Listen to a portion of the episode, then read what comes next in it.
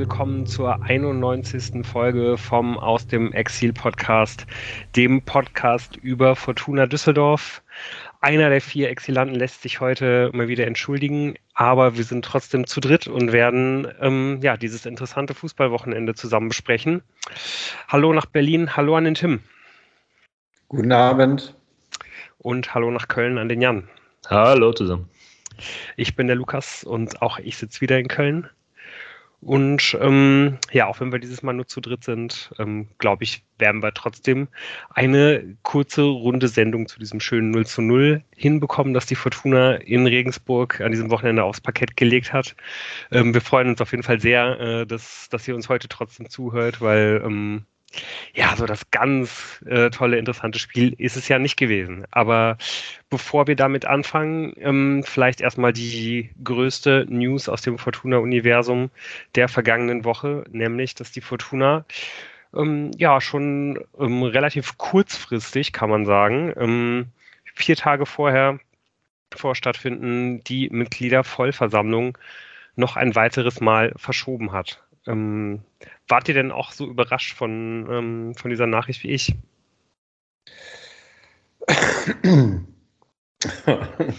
überrascht. Ähm, ach, ich bin von Verschiebungen gar nicht mehr überrascht. Ähm, also ich war nicht überrascht. Nee, ich, also, was heißt überrascht? Ich habe nicht damit gerechnet, also schon überrascht. Ich habe auch gar nicht drüber nachgedacht, dass das eine Option ist, quasi dieses Digitale jetzt aufzulösen. Und ähm, dann in, in die Präsenz zu gehen, dass das irgendwie, was ist, ich kann das ja nachvollziehen, dass das irgendwie immer besser ist. Ob das jetzt allem dienlich ist, weiß ich nicht. Es hat sicherlich an diesem Freitag, das kann man sagen, der Fortuna eine, einige unangenehme Fragen erspart, die ganz sicher gekommen wären, äh, wenn man am Freitag das durchgezogen hätte. Denn der Freitag war der Tag nach Donnerstag und der Donnerstag war eben jener Tag, als die russische Föderation ähm, in die Ukraine einmarschiert ist, mit Auswirkungen, die wir ja jeden Tag in den Nachrichten sehen und die ja, und wir sind ein Fußball-Podcast, eben ja auch den Fußball erreicht haben über die diversen Verbindungen, die äh, es gibt zwischen äh, Russland, zwischen den diversen staatsnahen Konzernen, die es gibt, den Oligarchen und so weiter und so fort. Und über einen Link gibt es auch eine Verbindung zu Fortuna aus Düsseldorf. Denn der Nachbarverein Schalke 04 hatte relativ schnell das Problem, dass man mit dem Hauptsponsor umgehen musste, Gazprom. Das Sponsoring schon länger in der Kritik, nun ganz offensichtlich ein Problem. Und wer hat in den letzten Jahren immer wieder mit freudestrahlendem Lächeln die Verläng Vertragsverlängerung zwischen dem FC Schalke 04 und Gazprom verkündet? Ja, ein gewisser Alexander Jobst, der nun Vorstandsvorsitzender der Fortuna aus Düsseldorf ist. Ja, ja ich sehe auch, äh, dass das vielleicht dann irgendwie in den nächsten Wochen und Monaten ähm, noch ein bisschen häufiger angesprochen werden wird. Es gab ja eh schon, glaube ich, genug Kritik an der Person, ähm, besonders halt irgendwie auch vielleicht an der fachlichen Eignung. Ich habe ja auch, ähm, als, als das verkündet wurde, glaube ich, haben wir, haben wir da schon ähm, kritisiert, dass das vielleicht nicht die richtige Entscheidung sein könnte. Und ich finde, das, ja, das wirft jetzt gerade einfach nochmal zusätzlich ein dermaßen schlechtes Licht auf, auf die Fortuna und auf diese Entscheidung. Mir ist da einfach überhaupt nicht wohl dabei, dass man, dass man sich dafür entschieden hat. Und speziell, dass dann jetzt nochmal in diesem Licht irgendwie auch die Mitgliedervollversammlung verschoben wird, dass man da jetzt dafür sorgt, äh, indem man ähm, ja, aus dem Digitalen in die Präsenz geht und irgendwie auch von einem Freitagabend auf einen Donnerstag geht, sorgt man ja nochmal dafür, dass, dass es da insgesamt weniger Partizipation geben wird und dass vielleicht auch einfach deswegen weniger Kritik geäußert werden kann. Und das mag nicht zusammenhängen, aber irgendwie war das doch einer der ersten Gedanken, den ich hatte, als, ähm, als das verkündet wurde. Ich meine, wir müssen das jetzt vielleicht auch noch ein bisschen auseinandernehmen die Kritik, die ich ja auch geäußert habe in der Folge, in der wir die Pressekonferenz besprochen haben, an dem, an der Art und Weise, wie äh, Jobst vorgestellt worden war, ist ja gewesen, dass halt quasi gar nicht begründet worden ist, warum er überhaupt kompetent für dieses Amt sei, sondern Borggräfe als Aufsichtsratsvorsitzender hat ja gesagt, ja, ich brauche ihn ja fast gar nicht vorzustellen, jeder kennt ihn ja. Und das stimmt natürlich nicht. Ähm, wir kannten ihn nicht, viele andere äh, Fortuna-Anhänger und Mitglieder der Fortuna kann, kennen ihn nicht und kannten ihn nicht.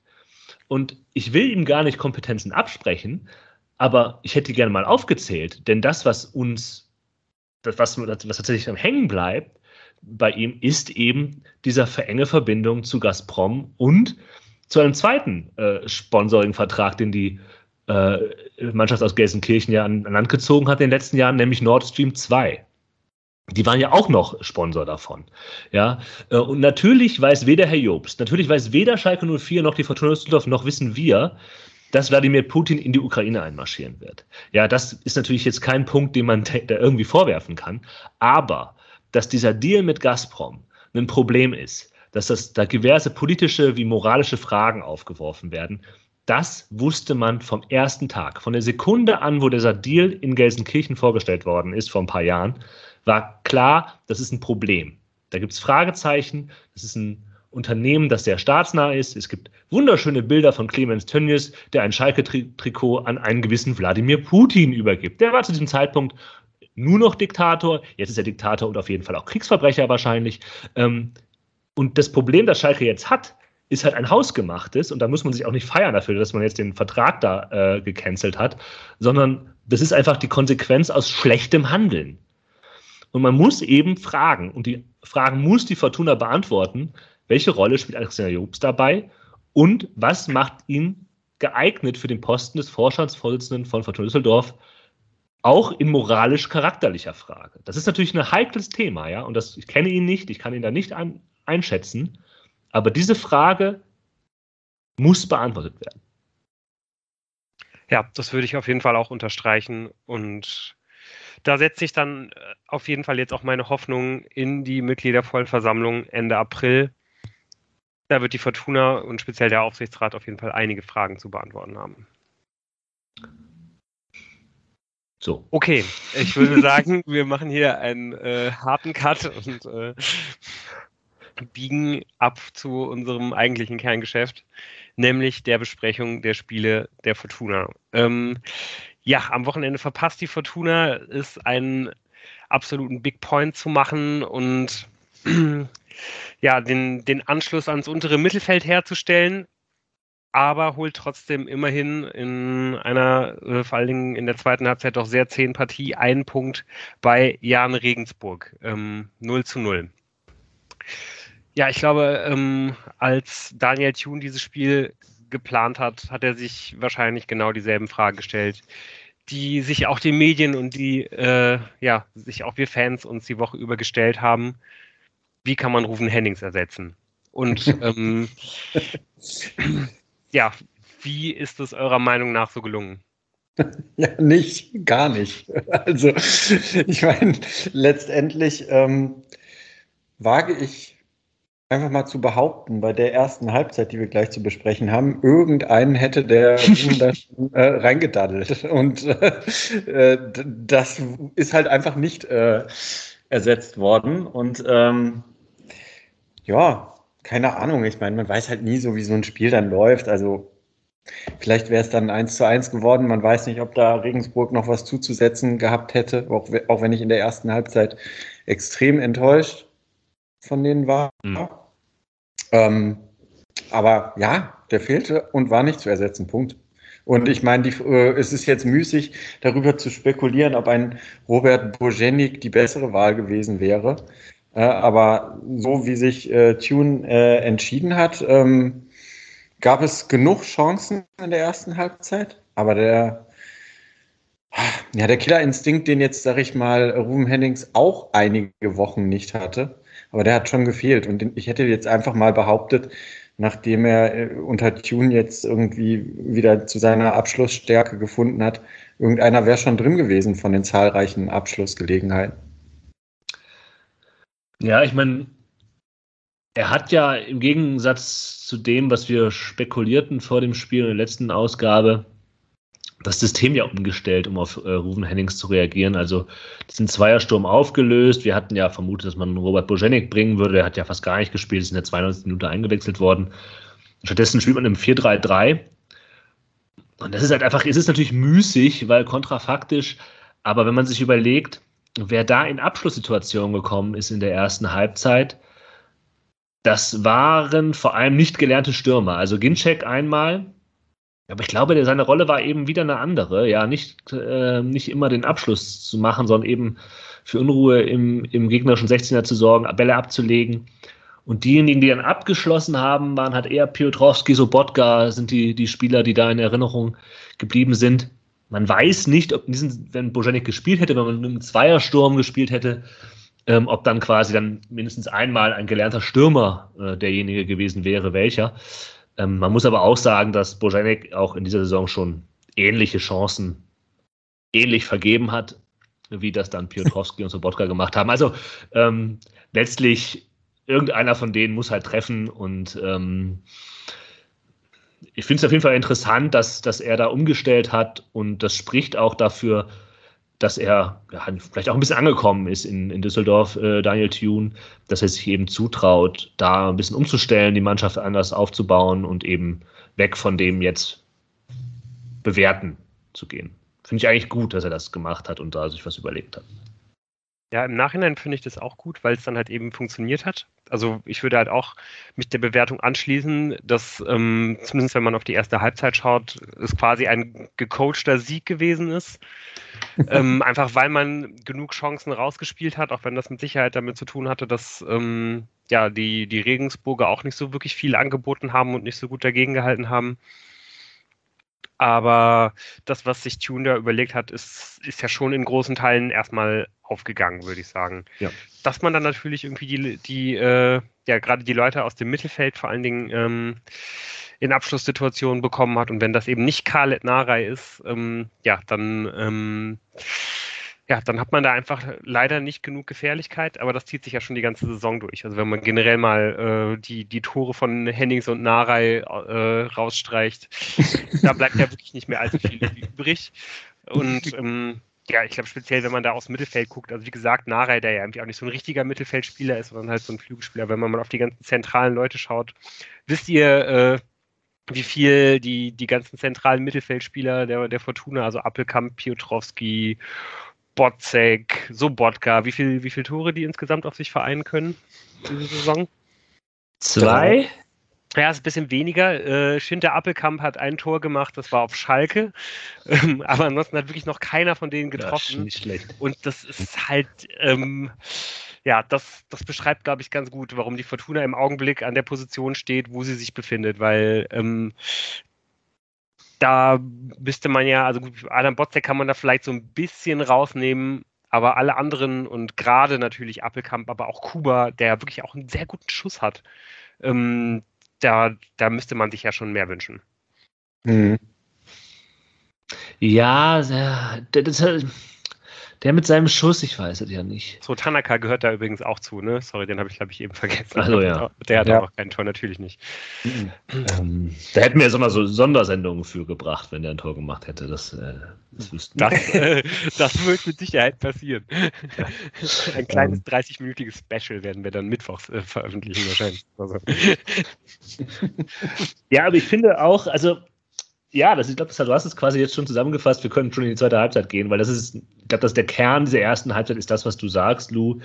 Ähm, gut eingestellt, man kommt in die Abschlusssituation. Ähm, das hat alles relativ gut funktioniert. Und zudem hatte man ja sogar noch so ein paar Extrapünktchen äh, geschenkt bekommen. Also, wenn man direkt am Anfang äh, die Chance in der sechsten oder fünften, sechsten Minute von Ginczek ja. nach einem Abwehrfehler ab, äh, sieht, wo er halt also alleine aufs Tor zuläuft er wird dann gestört, gut auch von dem Regensburger Verteidiger, aber er kommt gar nicht in den Abschluss rein. Das sind ja auch so Dinge, die, mit denen rechnet man gar nicht, aber die, die natürlich trotzdem dazu gehören, dass man äh, irgendwie ihre, die Chancen nicht macht in der ersten Halbzeit. Ähm. Naja, also ich sag mal, was wieder auffällig war, ich glaube, ihr habt es letzte Woche angesprochen, als ich nicht dabei war, ähm, aber wenn ich richtig zugehört habt, äh, habt ihr es da auch schon erwähnt, äh, dass äh, einige der herausgespielten Chancen wieder aus einem äh, relativ fix ausgeführten äh, Einwurf mhm. resultieren. Also das scheint irgendwie jetzt der, der neueste Clou zu sein. Ähm, und gefällt mir auch sehr gut. Natürlich, klar, äh, bei 8 zu 2 Torschüssen zur Halbzeit. Ja, stand es halt leider einfach noch 0 zu 0, aber das ist doch jetzt einfach schon mal etwas, was ich Tab Reusser jetzt nicht so häufig gesehen habe. Also das ist doch schon mal cool. Und dann äh, ist nochmal die Frage, die ich an euch habe. Die erste Halbzeit von Felix Klaus, die müsst ihr mir nochmal noch erklären. Also was war jetzt genau Felix Klaus Aufgabe? Ja, also die Frage habe ich hier auch genauso stehen. Von daher würde ich äh, die Frage gerne mal an dich, äh, Jan, weiterleiten. ich kann sie genauso wenig beantworten, weil er mir eigentlich auch gar nicht aufgefallen ist, äh, weil er überhaupt nichts gemacht hat in der ersten Halbzeit. Bis Lou dann irgendwann schrieb, was macht eigentlich Felix Klaus da? Und ich dachte, ach ja, stimmt, der existiert ja noch.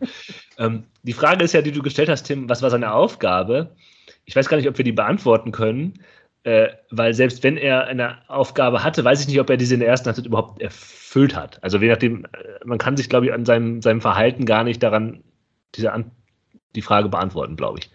Hm, er war halt immer so ein bisschen das Gegenstück zu Narei, also ist halt quasi dann auf die andere Seite getrottet, wenn Narei äh, die, die Seiten gewechselt hat.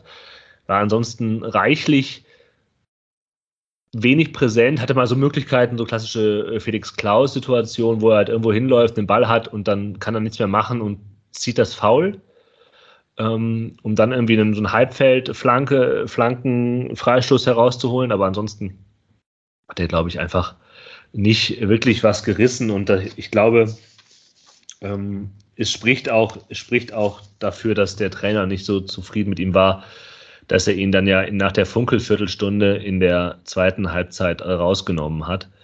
Ähm ja, ich glaube, ich glaub, seine Aufgabe war eigentlich ein bisschen weiter drin zu, zu operieren als Narei. Äh, Gavory so, so, so den, den, die Läufe zu ermöglichen auf der, Flank, auf der Flankenseite, aber es hat einfach von, von, von ihm kam wirklich wenig. Ja. Ja, er also war auf jeden Fall in der ersten Halbzeit äh, der Spieler auf dem Platz mit den wenigsten ähm, Spielanteilen, äh, bis auf der Mittelstürmer von Jan Regensburg, der, ich weiß gar nicht, wie er mit Vornamen heißt, Albers hatte noch weniger den Ball. Also das war jetzt tatsächlich nicht äh, ähm, schlechte Bildregie der ähm, übertragenden Fernsehanstalten, sondern Felix Klaus ist dem Ball äh, aus dem Weg gegangen oder wie du schon gesagt hast, äh, Khaled Narei, wenn er die äh, Seite gewechselt hat, aus dem Weg gegangen. Und da zeigt sich aber auch, dass Narei halt einfach ähm, immer gesucht wird von, von seinen äh, äh, Mitspielern und halt auf der Seite, wo Narei spielt, spielt die Musik. Das ist nun eine Weisheit, die wir schon länger äh, kennen. Das aber, ist traurig. Das ja, ist ja. sehr traurig. Also ich meine, letztendlich kann man sich ja direkt dann, äh, ähm, wir gehen ja jetzt gerade nicht so chronologisch durchs Spiel, ähm, fragen, äh, wurde es denn mit ähm, Peterson besser? Ich würde mal sagen, ähm, weil die zweite Halbzeit so katastrophal war, wie sie dann war, ähm, ist das vielleicht gar nicht so, so richtig zu beantworten, aber ähm, ja. Also ich würde also eher sagen, dass es schlechter wurde, weil auch einfach ja. Peterson einen rabenschwarzen Tag erwischt hat. Also das wurde dann zum Ende des Spiels ein bisschen besser, aber mhm. dem ist ja am, äh, am Anfang überhaupt gar nichts gelungen. Also hat da wirklich einfache Bälle in der Vorwärtsbewegung verloren, äh, hat sich da verdribbelt, teilweise ohne, ohne Gegnerkontakt, hat irgendwie eine sehr gute 3 auf 2 Kontersituation dadurch unterbunden, dass er den Ball nicht rausspielt, sondern ins Dribbling mhm. geht und da den Ball verliert. Daher wäre eine richtig gute Gelegenheit rausgekommen. Ähm, der blieb eigentlich bis zum Ende ein, ein hoher Unsicherheitsfaktor im, im Spiel der Fortuna und da habe ich Felix Klaus auf jeden Fall sehr vermisst. Ja, man muss aber tatsächlich, ja, das sind, das sind aber wirklich, wie Tim das von anderen, zwei verschiedene Diskussionen, weil mhm. die zweite Halbzeit tatsächlich ja. insgesamt nach vorne überhaupt gar nicht mehr also es passiert einfach nichts mehr nach vorne. Und das Auffällige in der ersten Halbzeit ist ja, dass das nach vorne schon halbwegs gut funktioniert oder auch gut funktioniert hat und trotzdem Klaus überhaupt keine Rolle äh, gespielt hat. Das ist ja irgendwie das Bemerkenswerte eigentlich. Mhm. Man kann ja noch mal überlegen, was hat eigentlich gut funktioniert in der ersten Halbzeit? Also was sind die Dinge, die einem da so positiv aufgefallen sind? Ähm, gebe ich jetzt mal in die Runde. Ja, also ja, auf jeden Fall die Einwürfe, was ich eben schon gesagt habe, das war gut. Schnell, schnelles Reagieren auf diese Spielsituation. Ja, und ich fand im Allgemeinen auch sehr, sehr gut, dass ähm, ja, wie, wie das Dreier-Mittelfeld funktioniert hat. Also mhm. dass, dass Tune sich anscheinend genau überlegt hat, dass er eben unbedingt diese Regensburger Stärke, das, das schnelle um Umschaltspiel, ähm, dass er dem begegnen will, indem er ähm, das Zentrum im Mittelfeld verschließt. Und das haben Kuba, Tanaka und äh, Cello sehr gut gemacht. Also haben, mir haben auch ehrlich gesagt alle drei äh, relativ gut gefallen mit dem, mit dem, was sie gemacht haben, ohne dass sie da jetzt besonders hervorgestochen sind. Aber ähm, die waren eigentlich immer relativ nah am Mann, sehr giftig in den Zweikämpfen. Also das gilt auch ähm, nochmal für die, äh, für, für, die Viererkette hinten ähm, unbedingt. Und ähm, ja, dadurch hat man halt immer wieder ja, halt irgendwie Angriffe auslösen können, Nahreihe in diese Temposituation oder auch in Dribbling-Situationen äh, eins gegen eins irgendwie schicken können. Und das hat halt eben ausgereicht, um ja die erste Halbzeit zu beherrschen, besonders halt irgendwie in den ersten 30 Minuten. Ich finde danach ja. ähm, kommt es halt schon zu so einem ersten kleinen Bruch, auch wenn die Fortuna irgendwie da immer noch ganz ordentlich aussieht. Aber danach wird es halt irgendwie ein bisschen weniger und ähm, es fällt dann ja zum Beispiel auch dieses, äh, dieses Abseitstor von, von Jan Regensburg nach dem, äh, nach dem indirekten Freistoß, dass da ja irgendwie auch schon so ein bisschen, ähm, ja, dafür steht, dass, dass es da halt zu so einem kleinen Bruch eben kommt. Ja, aber ich möchte daran nochmal anknüpfen, was du sagst. Also das würde ich auch unterstützen, dass dieses Dreier-Mittelfeld halt so sehr aufmerksam, wirklich sehr aufmerksam war. Ähm, zu diesem Zeitpunkt stimmte auch noch die Passsicherheit, das war alles noch ganz gut, obwohl es eben nicht durch die Mitte ging in der Regel, sondern dann über außen, das kennen wir schon. Es gibt auch noch einen weiteren Punkt, wo ich sagen würde, dass da die Absicherung wirklich gut geklappt hat. Denn wenn man gegen so Umschalt- und Kontermannschaften spielt, ist ja zum Beispiel die eigene Ecke ähm, auch eine Gefahrensituation. wenn, man, wenn, wenn der Gegner, also Jan Regensburg, die Ecke verteidigt bekommt, gibt es ja immer Möglichkeiten, daraus eben eine Kontersituation zu kreieren. Und die Ecken der Fortuna waren mal wieder nicht ideal und es wurde häufig rausgeköpft, es wurde häufig rausgeschlagen. Aber es war eigentlich sehr häufig so, ich will fast sagen, fast immer, dass die Fortuna diese zweiten Bälle dann halt bekommen hat und dann es geschafft hat, sich in der gegnerischen Hälfte festzusetzen und eben nicht in Kontersituationen reinzulaufen, sondern äh, den Ball halt nochmal rumgespielt hat, verlagert hat, um dann eben äh, wieder reinzugehen mit einer Flanke in der Regel.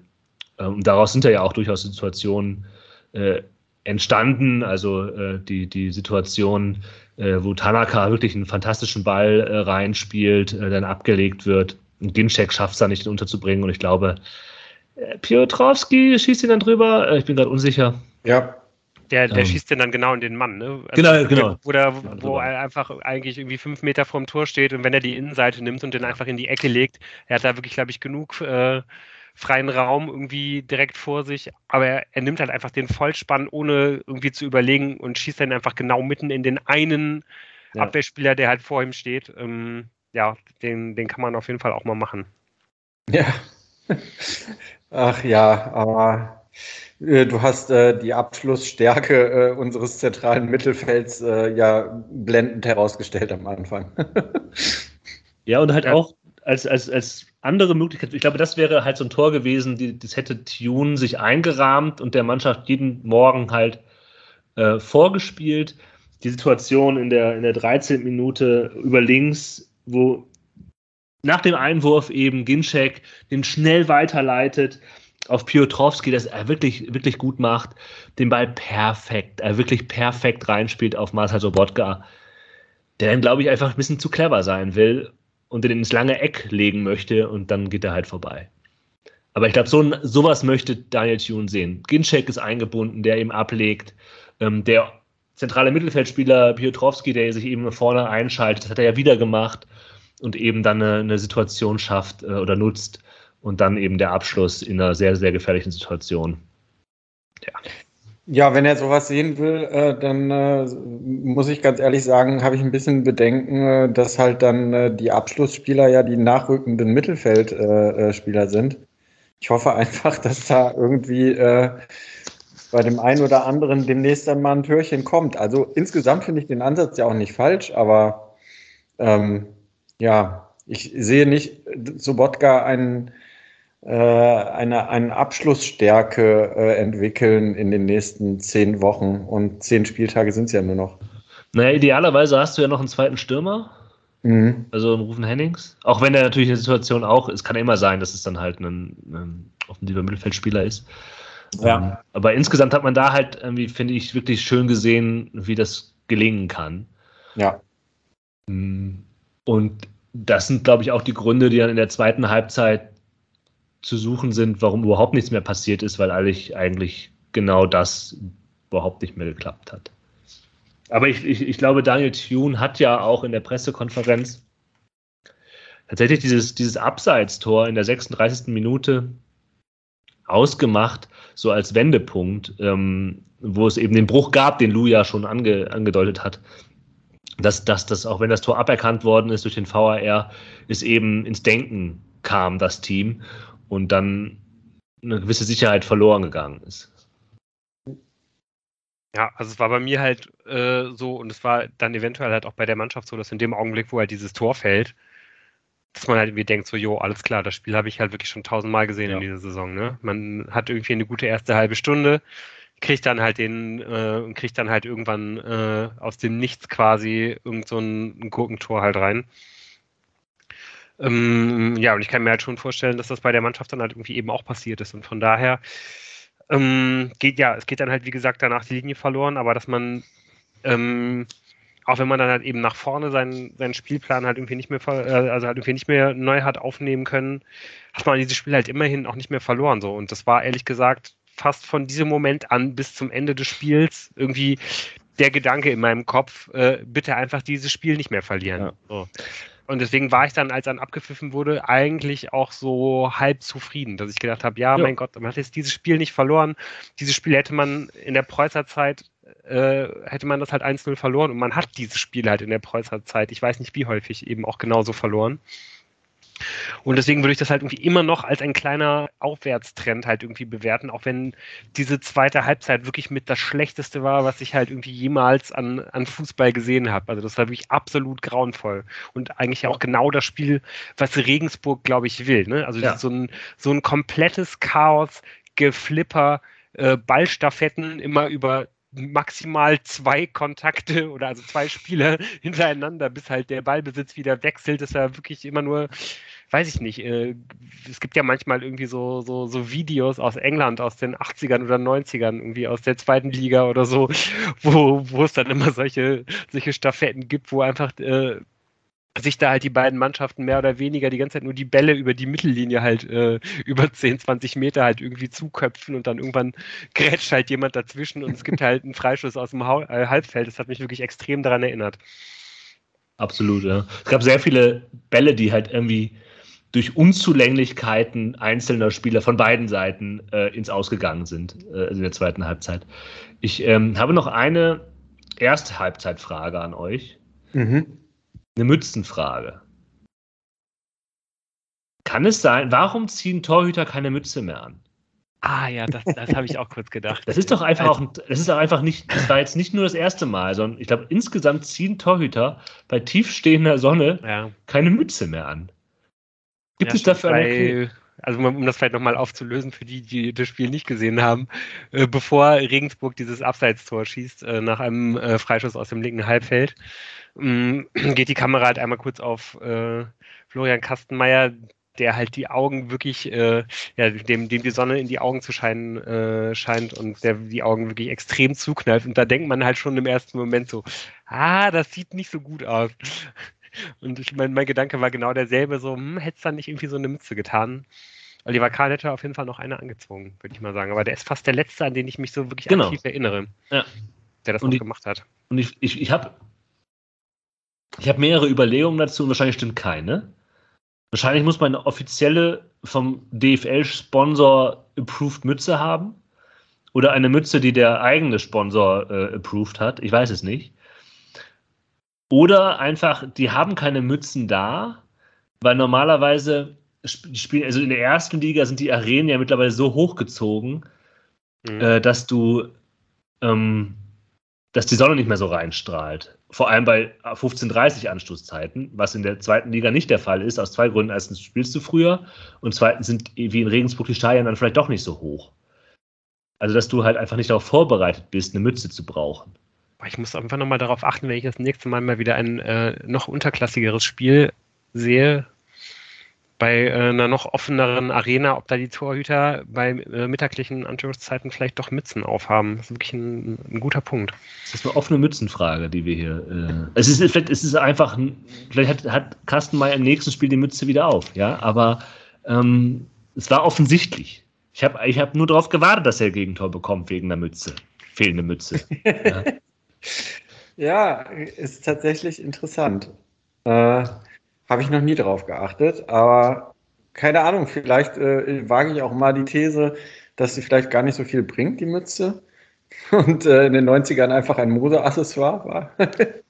also das ist mit Sicherheit auch ein Punkt, glaube ich, ne? Das einfach, ich meine, ja. wann hat man das letzte Mal jemanden gesehen, der eine Baseballcap von, von einem Fußballverein hat? Man sieht, also natürlich in, in anderen Bereichen äh, des öffentlichen Lebens ist das ja ein, immer noch ein extrem äh, beliebtes Modeaccessoire, aber im, im, Fußball halt eben nicht mehr. Also ich bin ja durchaus hin und wieder Basecap-Träger. Mhm.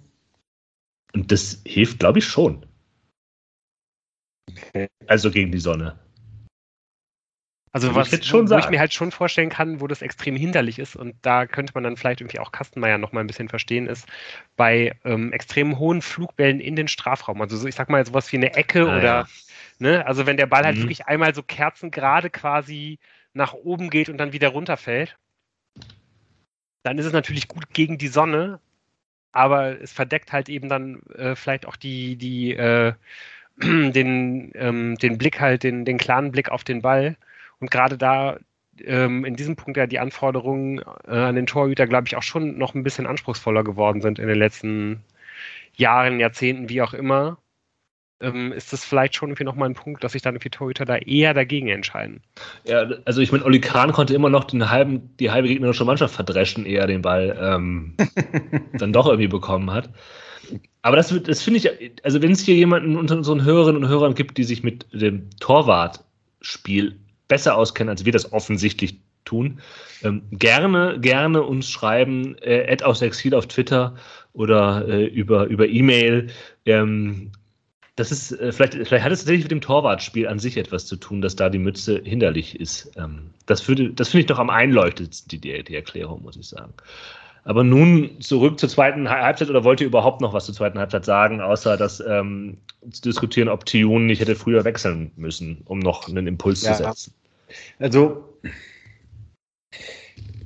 Lou hat das ja schon angesprochen, das war jetzt irgendwie das Spiel, was äh, Jan Regensburg haben wollte. Die hatten ja dann durch Albers, der in der ersten Halbzeit, wie ich eben angedeutet hatte, so gar nicht am Spiel teilgenommen hat, auch noch die größte Chance. Aber ich frage mich trotzdem, also wie, wie ist diese zweite Halbzeit eurer Meinung nach zu erklären? Also wie schafft man das denn, äh, ein, die, diese Mannschaft der ersten Halbzeit so auf sein Niveau herunterzuziehen. Also ist das wirklich eine Kopfsache nur gewesen oder? Ähm, ja, ich glaube, ich würde es viel eher irgendwie von der Regensburger Seite her erklären, dass einfach Regensburg mehr zu dem Spiel gefunden hat, dass sie halt eigentlich spielen wollen mhm. und ähm, dass sie eigentlich wollen. Und da ist mir dann schon aufgefallen, dass halt wie die Intensität, die Regensburg ins Spiel gebracht hat, eine, eine andere gewesen ist, dass man halt irgendwie ein bisschen rabiater zur, zu Werke gegangen ist, dass, dass die Regensburger auch irgendwie enger am Mann waren, als sie das in der ersten Halbzeit waren, dass sie häufiger mal faul gespielt haben. Und da muss ich jetzt auch einmal, und das mache ich wirklich extrem selten, äh, einen Spieler vom Gegner irgendwie herausgreifen, den ich da wirklich in den höchsten Tönen loben will. Und das ist Benedikt Gimba auf der, auf der Doppel-6. Ähm, der hat in meinen Augen, also für das, was von ihm verlangt ist, halt der, der physische Part auf der Doppel-6 zu sein, ein absolut fantastisches Spiel gemacht. Also wie der auf der anderen Seite halt auch äh, damit durchgekommen ist, äh, ich glaube, sechsmal faul zu spielen. Das man auch teilweise sehr hart und keine gelben Karten dafür zu bekommen. Das äh, zeigt auch, glaube ich, nochmal deutlich für die Bromance, die er an dem Tag mit dem Schiedsrichter zusammen hatte. Aber das ist halt eben auch eine Qualität. Also Marc van Bommel weiß das.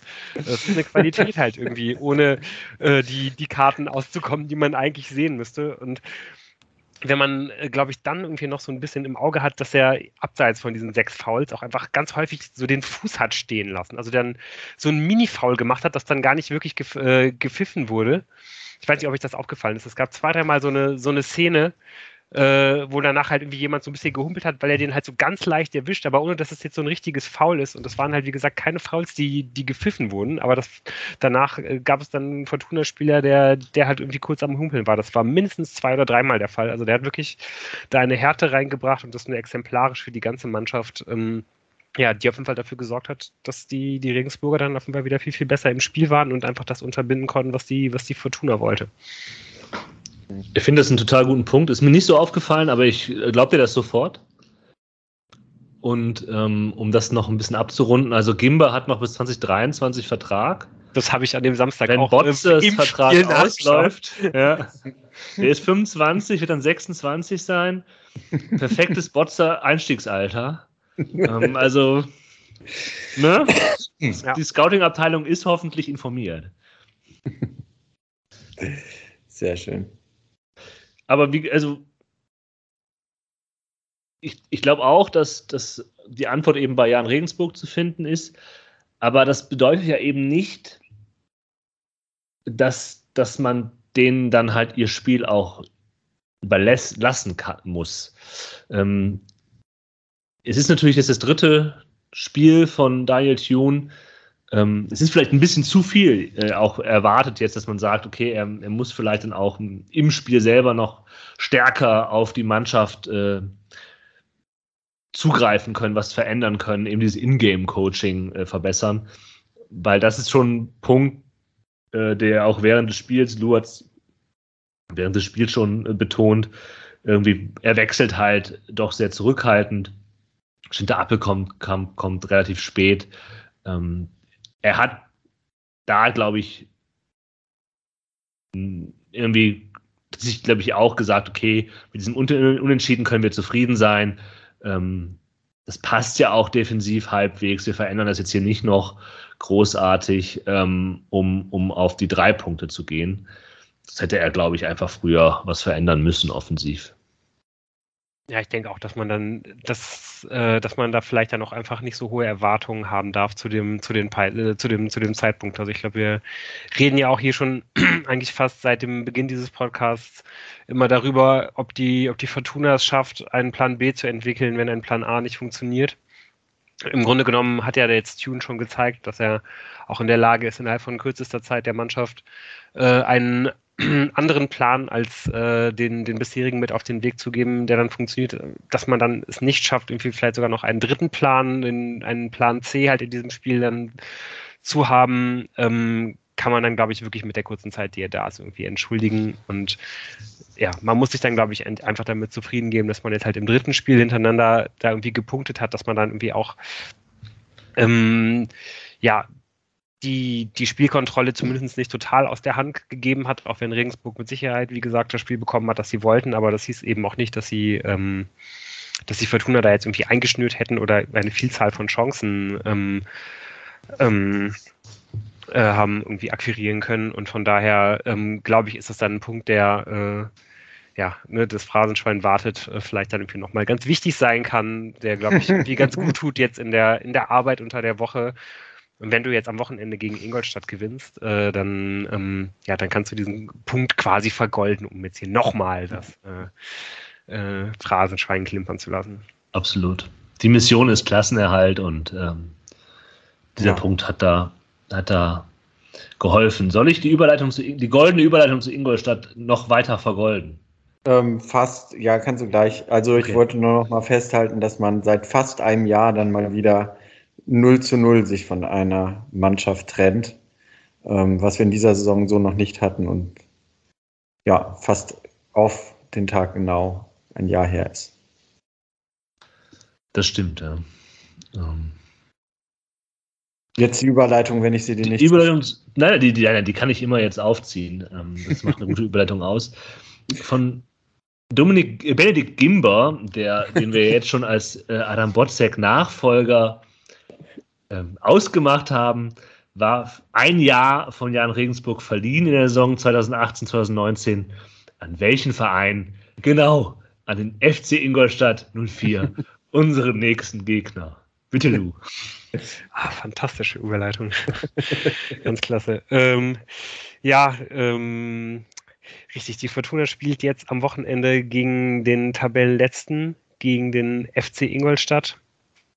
Und ähm, ja, hat da auf jeden Fall den, den nächsten großen Big Point irgendwie vor sich, ein bisschen ähnlich wie ähm, ja, vor zwei Wochen gegen Aue. Ich glaube, auch hier kann man mit einem Sieg endgültig äh, klar machen, dass ähm, ja, dass, dass man da nicht mehr in den Abstiegskampf halt irgendwie in den direkten halt irgendwie rutschen will, auch wenn, glaube ich, selbst bei einem Sieg der Ingolstädter die Aufgabe für die äh, für die Schanzer äh, extrem schwierig zu meistern ist. Man liegt, wie gesagt, auf Platz 18, hat 16 Punkte Rückstand, äh, 10 Punkte Rückstand auf Platz 16, auf den Relegationsplatz, äh, sogar 11 äh, aufs rettende Ufer. Und es ist auch ähm, ja schon bemerkenswert, was, was in Ingolstadt in dieser Saison irgendwie insgesamt vorgegangen ist, irgendwie auch so ein bisschen unter dem Radar, muss ich sagen, äh, für mich, weil sie eigentlich von Anfang an der Musik irgendwie hinterherlaufen. Man hat ähm, sich dafür entschieden, nach dem, nach dem Aufstieg nicht auf ähm, gestandene Zweitligakräfte zu setzen, sondern ist mit einer extrem jungen Truppe und einem auch jungen Trainer, einem unerfahrenen Trainer, in äh, dieses Abenteuer zweite Liga gegangen. Und das hat einfach von Anfang an eigentlich überhaupt nicht funktioniert. Und ähm, ja, man, man kann vielleicht äh, die Situation auch so ein bisschen mit der von, von Kräuter Fürth in der ersten Liga vergleichen. Man hat relativ lange am Anfang versucht, den, den Stiefel aus, äh, aus der letzten Saison durchzuziehen. Hat sich dann aber dann irgendwann doch dagegen entscheiden müssen. Ähm, bei, bei Fürth, glaube ich, vor allen Dingen in der Art und Weise, wie man Spiele angegangen ist, dass man nicht mehr so stark auf die Offensive gesetzt hat. Und ähm, ja, bei Ingolstadt hieß es, äh, dass man irgendwann dann doch viele personelle Wechsel vorgenommen hat. Also zum einen auf der, auf der Trainerposition. Mittlerweile ist ähm, Rüdiger Rehm, der sehr lange bei Wien Wiesbaden vorher trainiert hat, ähm, der verantwortliche Übungsleiter. Und man hat eben auch jetzt im Winter versucht, den Kader nochmal komplett ähm, ja, auf links zu ziehen, mehr oder weniger. Was bedeutet, dass alleine acht Spieler in der Hinrunde eingesetzt wurden, die mittlerweile nicht mehr im Kader stehen. Und ähm, ja, insgesamt hat man sage und schreibe 40 Spieler eingesetzt mittlerweile. 40. Äh, ich lasse die Zahl äh, nochmal stehen. Und ähm, ja, das spricht, glaube ich, irgendwie auch dafür, dass da einfach noch nicht wirklich Kontinu Kontinuität irgendwie reingekommen ist. Auf der anderen Seite scheint jetzt aber in den letzten Spielen Rüdiger Rehm seine Mannschaft immer mehr gefunden zu haben. Von daher ähm, muss ich das vielleicht ein bisschen revidieren. In den letzten Spielen ist halt zumindest endlich personell ein bisschen Kontinuität reingekommen und man hat sich auch ein bisschen stabilisieren können in den Ergebnissen. Also man hat jetzt zwar gerade äh, am Wochenende 1 zu 3 gegen St. Pauli verloren, das, davor aber auch irgendwie zweimal unentschieden gespielt gegen gute Gegner und die Woche davor, daran wird, wird man sich vielleicht noch ein bisschen erinnern, weil man da ein bisschen aufgehorcht hat, hat man 5 zu 0 in Nürnberg gewonnen. Mhm. Also das heißt, wenn man gegen äh, Ingolstadt zu Hause nicht, und das sage ich jetzt auch schon äh, das x-te Mal hier in den letzten Wochen seit Tune da ist, wenn man die Intensität nicht bringt, wenn man äh, den, den Gegner in der Intensität nicht matchen kann, so dann kann eben auch Ingolstadt durch, dich, dich durchaus auseinandernehmen. Und ähm, ich glaube, sie haben da äh, ange angepasst an einen, an einen Kader ohne, ohne große Stars, ohne viel bekannte Namen, eben auch genau das richtige System für gewählt. Man spielt ein schönes 4-4-2, Doppel-6, schnelle Außen, steht tief, macht einfache Dinge und ähm, ja, glaube ich, einfach wenig, was einen da besonders überrascht. Ich habe jetzt irgendwie nochmal hier so zwei Spieler rausgepickt, die ich irgendwie ganz interessant finde. Vorne äh, Dennis Eckert Ayensa ist äh, im Doppelsturm äh, der, der interessantere der beiden äh, Stürmer, finde ich. Ähm, auch jemand, der, der nicht nur abschließt, sondern auch immer mal gerne auflegt für die Mittelfeldspieler oder auch für seinen, äh, für seinen Sturmkollegen. Also irgendwie der, der Spielstärkere auf jeden Fall. Und ähm, für, für die Außen hat man mit Florian Pick von Heidenheim irgendwie noch einen, äh, ja, einen schnellen und äh, relativ trickreichen Außen von, vom ersten FC Heidenheim ausleihen können, ähm, den ich eigentlich auch immer ganz, ganz gerne zuschaue. Den hatte ich irgendwie auch immer schon mal so ein bisschen auf den Blick. Aber glaube ich auch alles keine Spieler, äh, ja, vor denen die Fortuna jetzt wirklich äh, Angst und Bange sein müsste. Auf wen man noch natürlich noch gucken kann, weil ich habe mich irgendwie auch vor dieser ähm, Vorbereitung ein bisschen gefragt, boah, kenne ich den Trainer vom ersten FC Ingolstadt? Nein. kenne ich irgendeinen Spieler vom ersten FC Ingolstadt? Nein.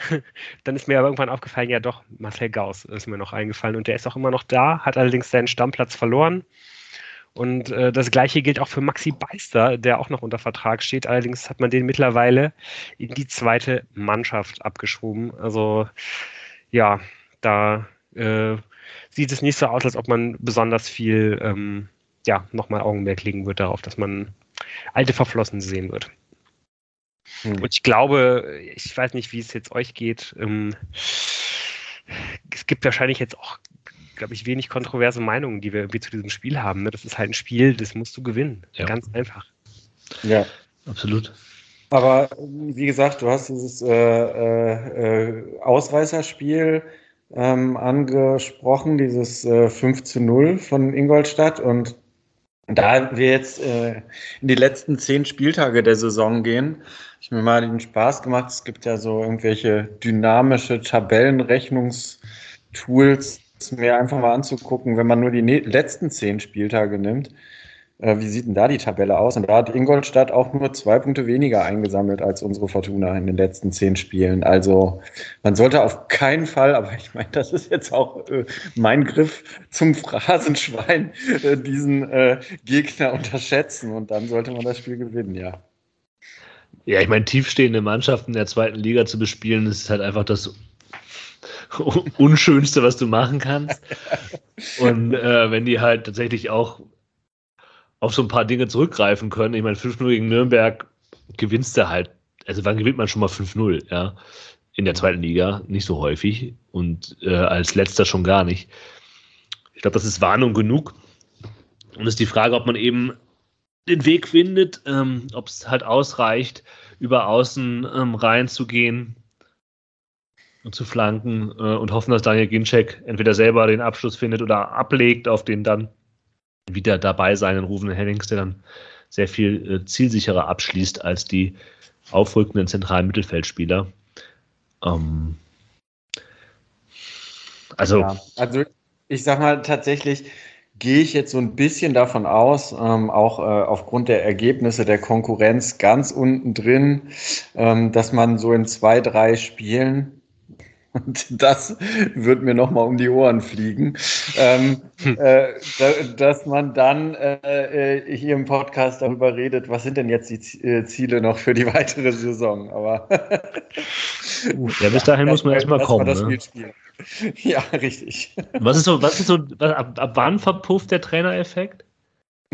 Ist nicht so ab dem dritten, vierten, fünften Spiel? Ich ähm, meine, nach fünf Spielen wäre es, aber okay. ich bin mir jetzt auch unsicher. Aber ja. ich habe, wenn man sich anschaut, dass die beiden Teams, die nach Ingolstadt kommen, Paderborn und äh, der HSV sind, ähm, ja. boah, wäre schon auch extrem wichtig gewesen, wenn man halt jetzt äh, in Regensburg gewonnen hätte. Ja, ähm, weil die Chancen noch ein bisschen, waren, ja. ja. Und die Regensburger waren auch eben, glaube ich, bis zu dieser zweiten Halbzeit äh, echt nicht gut drin. Ne? Ich meine, die hatten halt einmal in den letzten acht Spielen äh, gewonnen, sonst alles verloren. Und mein Gedanke war irgendwie auch so ein bisschen, dass die Regensburger sich jetzt vielleicht in dieser Halbzeit, in dieser Halbzeitpause halt quasi aus ihrer neun Spiele dauernden Krise halt irgendwie äh, rausgezogen haben und dass man sich jetzt vielleicht keine Hoffnung mehr machen muss, dass man an denen nochmal vorbeikommt, weil letztens halt eben nicht zwei, sondern fünf Punkte. Und wenn die jetzt halt wieder zu ihren Stärken zurückfinden, äh, ist das auf jeden Fall schon mal eine Mannschaft weniger. Ja, aber ich man noch vorbeiziehen kann. Aber ich, letztendlich ist es alles Makulatur. Du musst jetzt halt dieses Spiel gegen, gegen, gegen Ingolstadt gewinnen und da bin ich relativ optimistisch, weil wenn, wenn dann eben Rufen Hennings zurückkommt, führt die eigentlich in meinen Augen wenig äh, daran vorbei, wieder auf, ähm, auf das 4-4-2, was jetzt in den beiden Heimspielen davor so gut funktioniert hat, umzustellen. Ob das dann irgendwie wieder mit einem Schinter Appelkamp auf den ja, das, das vielleicht ne? sogar mit einem Pettersson ist, ob das wieder mit einem Felix Klaus ist, ist dann eigentlich ganz egal. Aber wenn, wenn Tune bisher eins gezeigt hat, wenn er, äh, wenn er den Gegner spiegelt ähm, dann kann man halt eben auf die, äh, auf die besseren Einzelspieler halt irgendwie bauen und zurückgreifen. Und das hat unter Tune jetzt eigentlich immer ganz gut funktioniert, finde ich.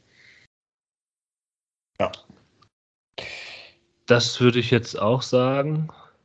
Es macht auf jeden Fall eine große Freude, auf kicker.de durch den Kader von Ingolstadt zu scrollen. Man braucht, braucht tatsächlich was. Die haben auch eine eigene Kategorie. Kategorie nach Sturm kommt noch außerdem eingesetzt. Ja. Eine sehr lange Liste von Menschen, die aktuell Acht Leute, wie gesagt. Ja, nicht mehr bei Ingolstadt spielen oder halt bei der zweiten Mannschaft nun. Es ist schon echt krass, aber ja, ich glaube, ich meine, da kann man auch nicht viel, viel mehr rausholen aus so einer halbgaren Analyse, sondern ich glaube, du hast es auf den Punkt gebracht, Lou. Darüber kann es gehen. Muss es gehen das ist ja eh der Weg, wie man in dieser Liga bleibt. Ja, das hat ja, das hat, das hat halt äh, Preußer nicht mehr geschafft. Ja. Und das hat halt Tune äh, bisher äh, wirklich geschafft und ähm, die Qualitäten, die dieser Kader hat, zur Geltung kommen zu lassen im 1 zu 1 und die, die Löcher eben nicht. Und da könnte man ja über die zweite Halbzeit von Regensburg noch darüber philosophieren, ob man da einen spielstarken äh, Mittelfeldspieler hätte gebrauchen können. Aber das ist alles völlig egal. Wir haben auch schon über Regensburg gespielt, äh, gesprochen und ich glaube, dann lassen wir es auch dabei. Genau, ich meine, wir haben ja letzte Woche auch so ein bisschen angekündigt, dass wir die äh, Appelcampus in der Krise-Debatte schieben. Das wäre dann zum Beispiel heute gewesen. Wir haben jetzt heute wieder nicht drüber geredet, aber da auch, glaube ich, äh, nichts von dem, was jetzt am Wochenende passiert ist, darauf hindeutet, dass es in naher Zukunft kein Thema mehr ist, würde ich sagen, ähm, können wir da auch gerne noch mal eine Woche abwarten. Und äh, das Oder Thema, das dann irgendwann nochmal aufgemacht werden muss, wobei das ja auch eigentlich schon ein Thema ist, das die ganze Saison so ein bisschen schwelt, ähm, ja, dann halt irgendwie in der nächsten oder übernächsten Woche nochmal ansprechen. Ja, oder auch in drei Wochen, wenn dann äh, Länderspielpause ist die Saison durch ist, dann bin ich schon wieder weit aus dem Fenster gelehnt und äh, man sich Gedanken über die weitere Zukunft machen kann. Wir können auch ähm, bis dahin überlegen, was für Neusprechvarianten wir für Krise verwenden, weil wir befinden uns in einer Zeit, in der gewisse Worte keine Bedeutung mehr haben. Also ähm, eine Überlegung davon, wie wir halt äh, Schinter-Appelkamp-Situation schön umschreiben. Er spielt punktuell. Ja. Zum Beispiel. Nicht Krise. Das klingt so negativ. Das klingt so schlecht. Nicht beim Schinter. Ja. Ja, das ist doch auf jeden Fall eine schöne Hausaufgabe. Äh, das können wir uns äh, während der Woche jetzt alle überlegen, was es da noch für äh, andere Begriffe gibt, die man da schön verwenden kann. Ähm, Energetisch bewusst spielt er vielleicht auch. das macht überhaupt keinen Sinn, aber ist egal. In ja, dem wir wünschen euch auf jeden Fall eine energetische eine, Woche. Äh, ja, genau. gut und äh, wir hören uns. Ciao, ciao. Ciao.